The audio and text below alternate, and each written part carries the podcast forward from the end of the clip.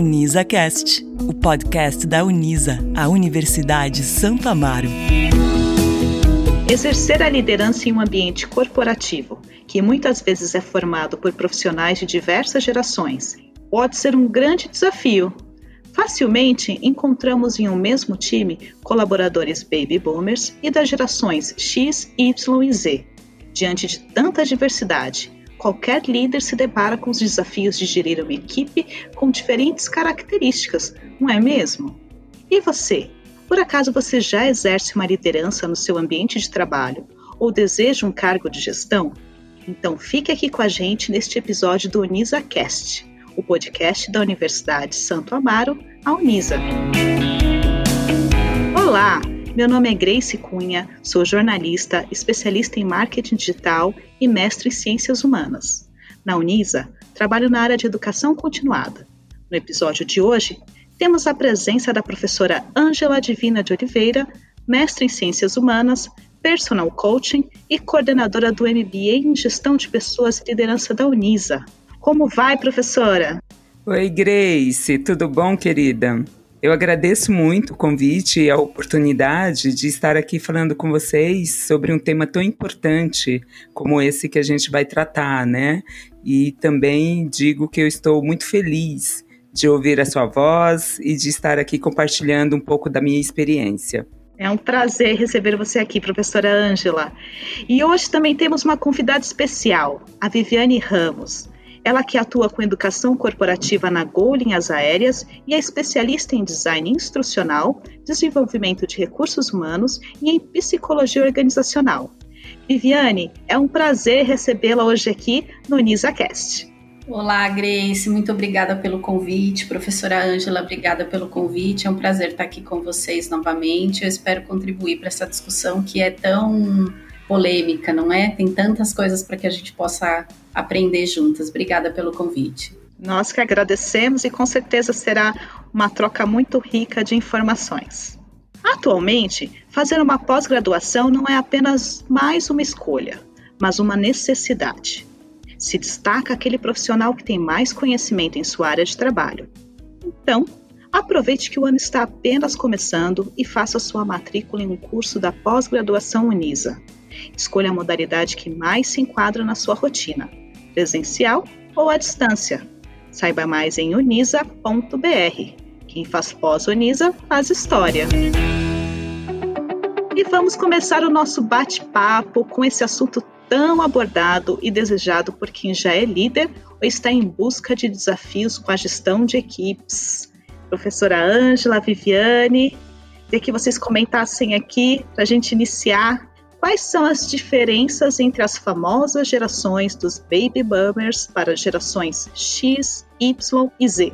Conceitualmente, a gente sabe que os aspectos geracionais, eles são divididos aí por décadas, né, de nascimento não colocaria nenhuma dessas pessoas em caixa. Eu acho que pode ser sempre um ponto de partida, né? Esses perfis, em virtude das, dos momentos que viveram, da formação que tiveram, da história de vida que, que tem, é, e pode ser sim um ponto de partida, mas é, brinquei há pouco com a professora Ângela dizendo que tem muito baby boomer aí em pele de geração Z.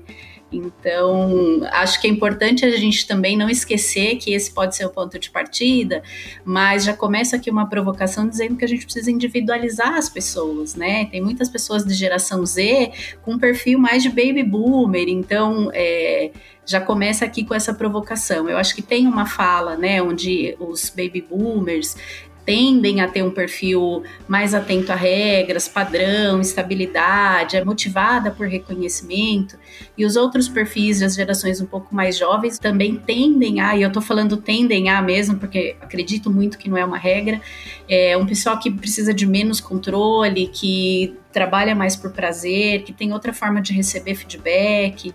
Acho que, contudo, o tema é que são pessoas, né? Então, um bom desafio para o líder é entender a partir da diferença das gerações, que eu acho que é uma, uma teoria muito relevante, mas olhar um pouquinho mais profundamente do que isso, né, professora? Exato.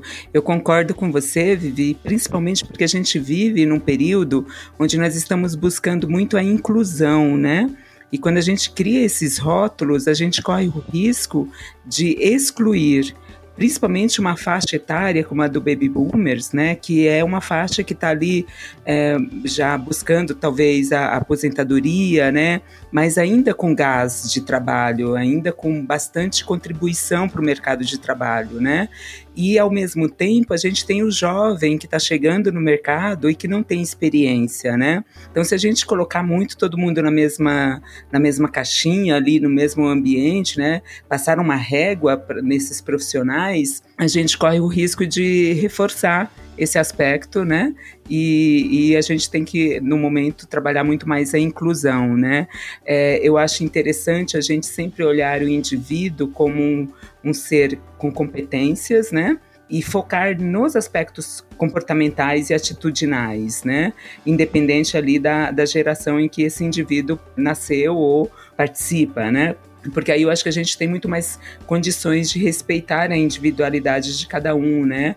De não exigir. É, quando a gente fala de liderança, a gente tem que olhar para as equipes com um olhar amplo, né? E não um olhar restrito, né?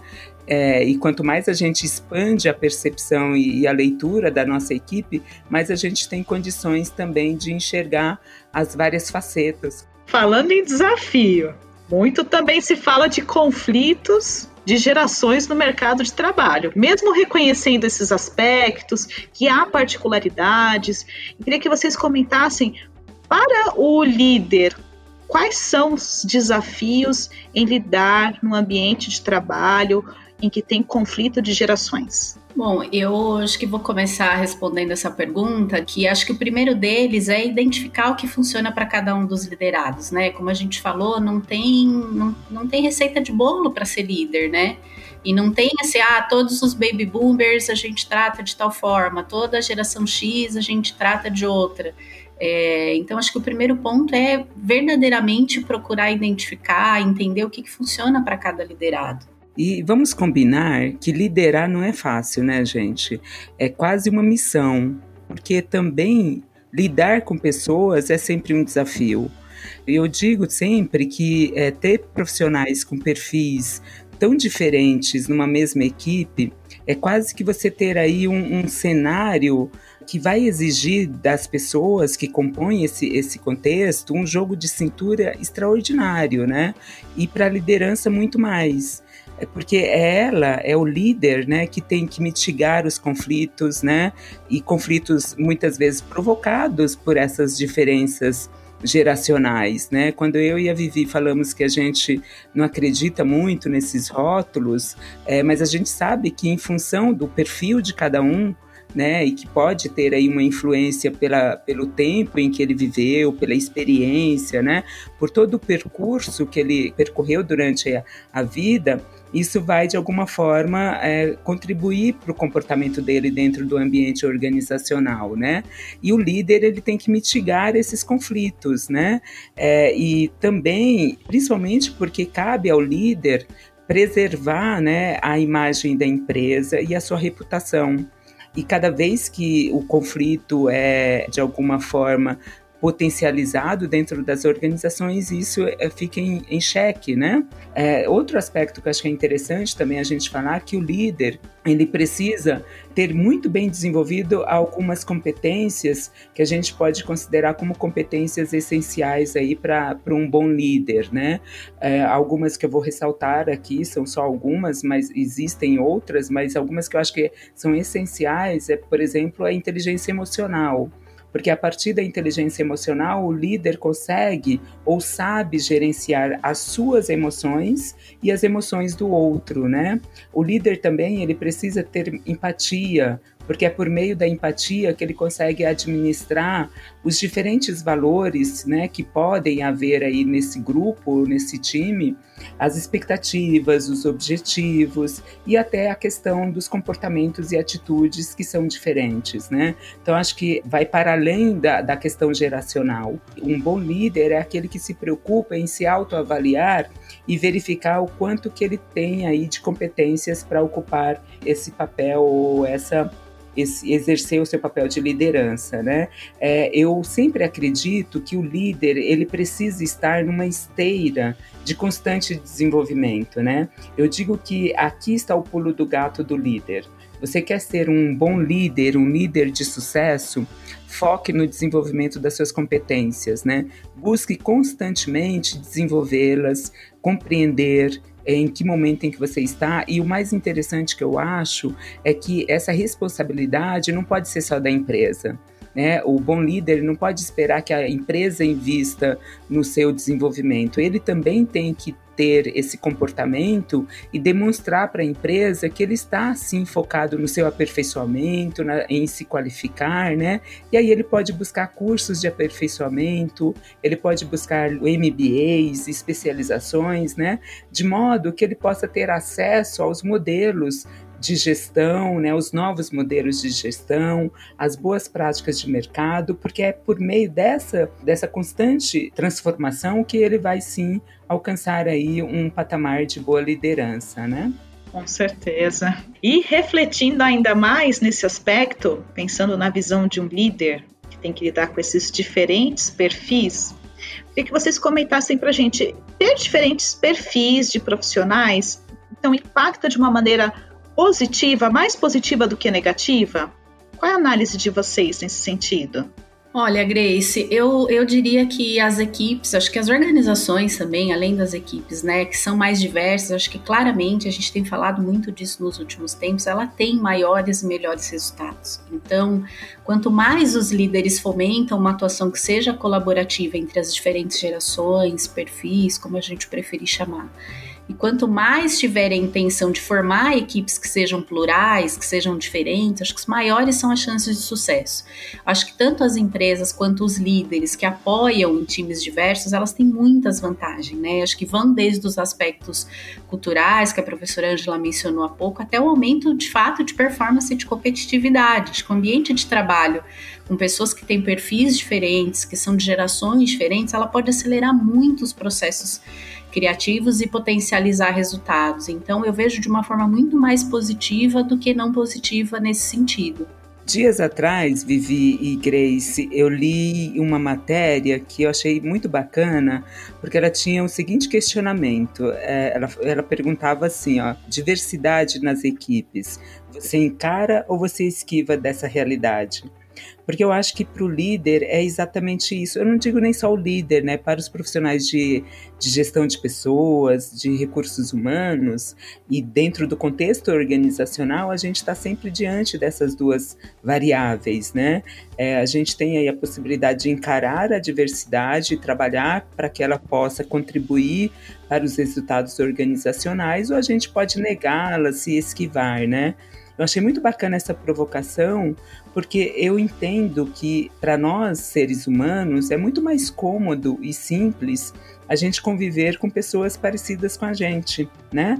Mas o desafio é a gente compreender o outro, né?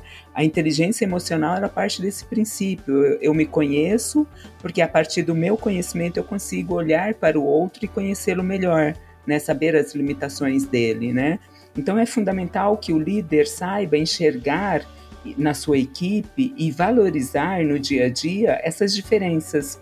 Entender que quanto mais habilidades diferentes tiverem aí na sua equipe, melhores resultados ele vai alcançar. Quanto mais ele lidar com diferentes personalidades, estilos de trabalho, e quanto mais ele abrir possibilidades para opiniões diferentes, mais inovação a gente traz para o nosso ambiente e mais resultados também a gente consegue.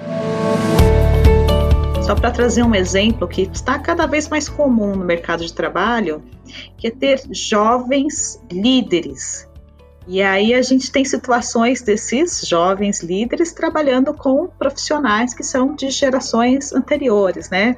Trazendo um pouquinho aí dos rótulos novamente, gerações X e baby boomers. Então, além desse desafio de lidar com equipe, ele também tem que é, manter essa equipe motivada, engajá-la. E eu queria que vocês comentassem um pouco para gente como que são essas expectativas, né, dessas gerações sendo lideradas por pessoas mais jovens ou até mesmo quando acontece o contrário, né, que é o que a gente já está mais acostumado com o mercado de trabalho, e agora tudo está, parece que está bem diferente e caminha para um outro caminho. Posso ir, Vivi? Por favor, fica à vontade.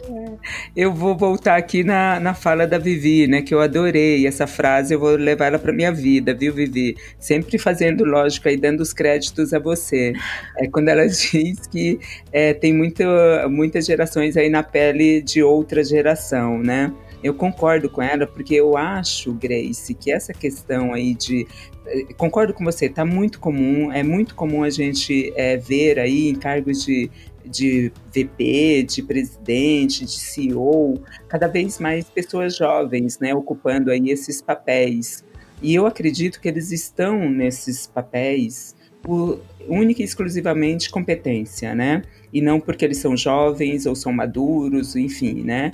É, então, eu penso que a boa liderança ela está realmente associada às competências, né?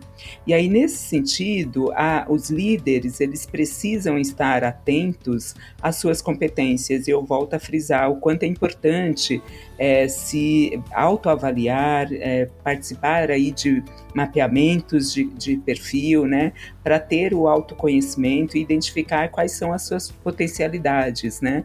Porque são as competências alinhadas aí às expectativas da empresa e o quanto que é necessário ter determinada habilidade para realizar algumas atribuições, como por exemplo aí ser um líder, é que vai colocar esse indivíduo nessa posição. Então eu acho que está muito mais relacionado às questões de competências, comportamentos e atitudes, né, que vão levar o indivíduo a ocupar aí o seu cargo, né? É, uma reflexão que eu sempre faço e convido as pessoas a fazerem é que dentro da organização o que vai ser é, posto à prova vai ser o quanto você está preparado para ocupar esse cargo, né? Isso tem muito a ver com a cultura organizacional. A gente não pode esquecer que normalmente a cultura é que vai dar ali o gás dentro da organização, é ela que determina, né? Aí como que quais os perfis que são mais indicados, né?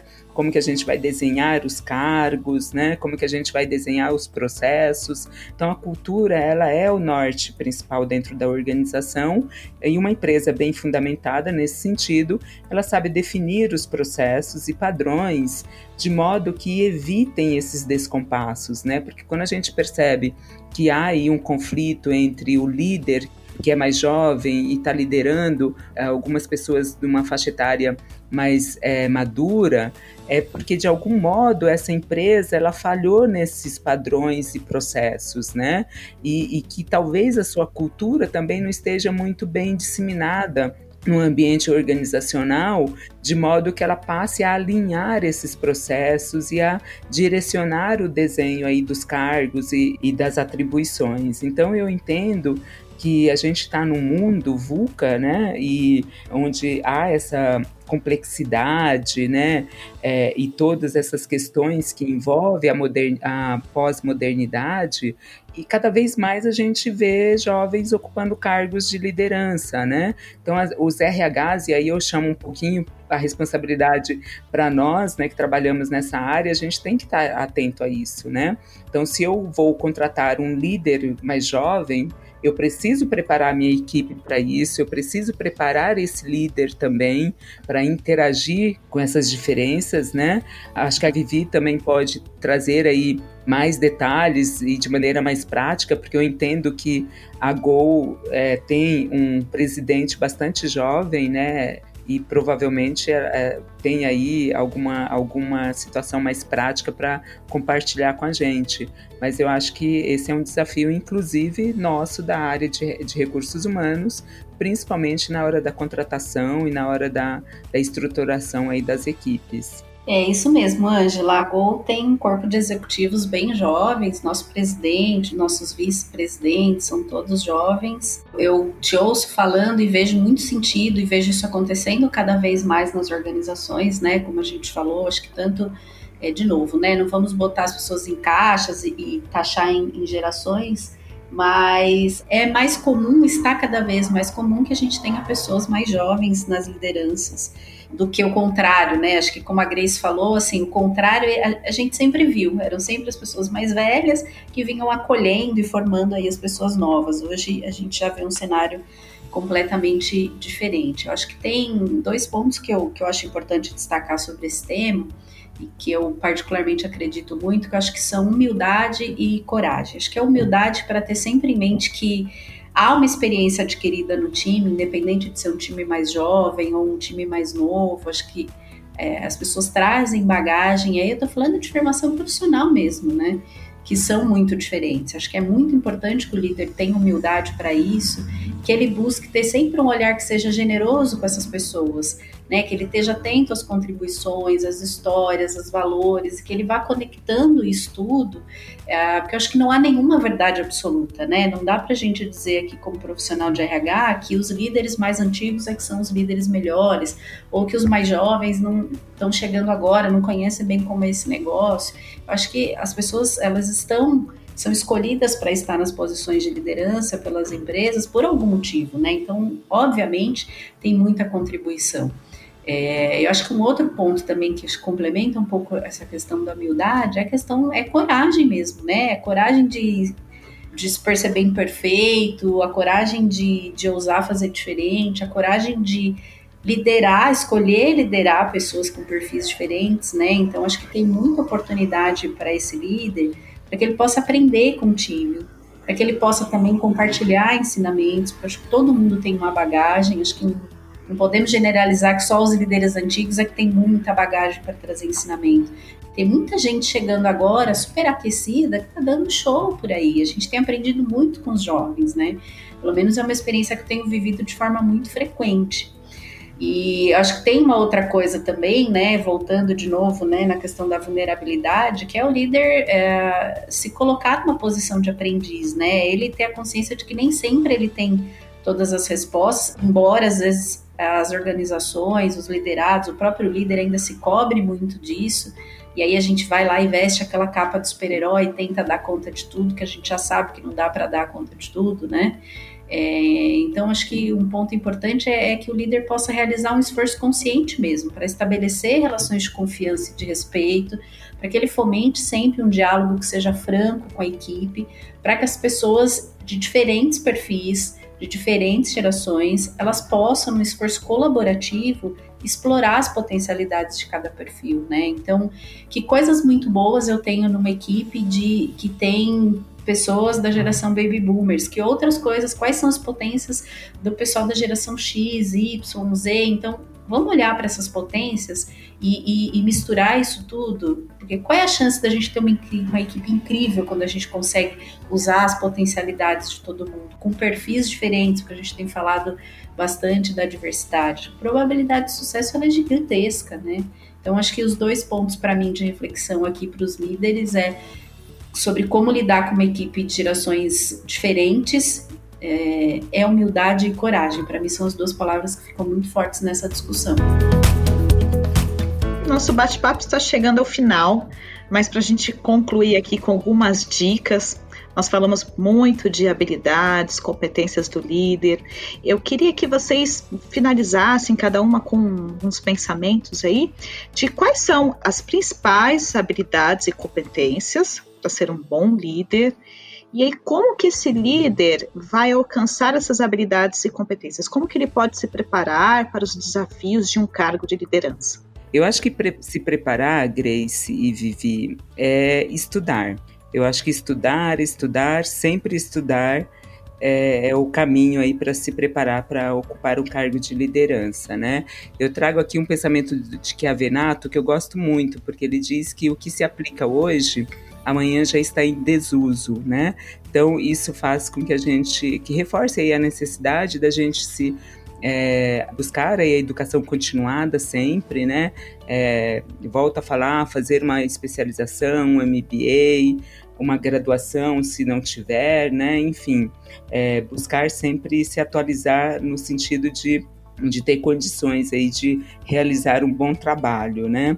Acho que pontos aqui que eu considero relevante, Grace, para a gente fechar falando sobre liderança, acho que é construir ambientes que sejam emocionalmente seguros, que promovam relações de confiança, para que as pessoas possam falar que de fato elas sentem, como elas percebem as coisas, dar uma sugestão, é, se opor a algum ponto. Eu acho que esse é o, o principal ponto para mim, talvez o ponto de partida, acho que não é o principal ponto, mas o ponto de partida para que o líder consiga a, olhar para a equipe dele de uma forma profunda.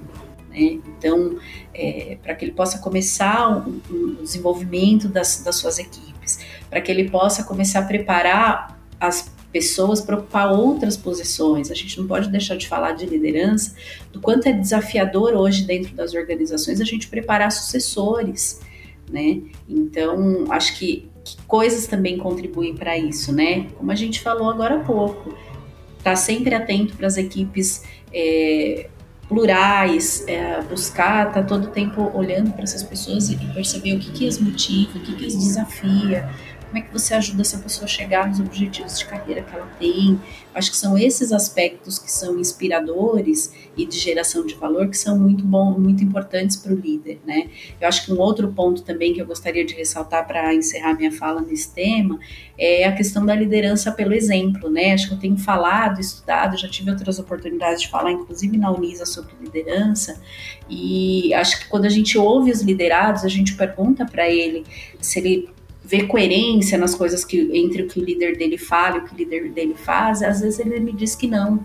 Então, será que o que eu estou pegando como liderança, será que os valores, será que as metas, será até o que é mais hard mesmo, né? Esse objetivo de negócio, será que tudo isso que eu estou falando, a minha equipe consegue ver refletido em mim?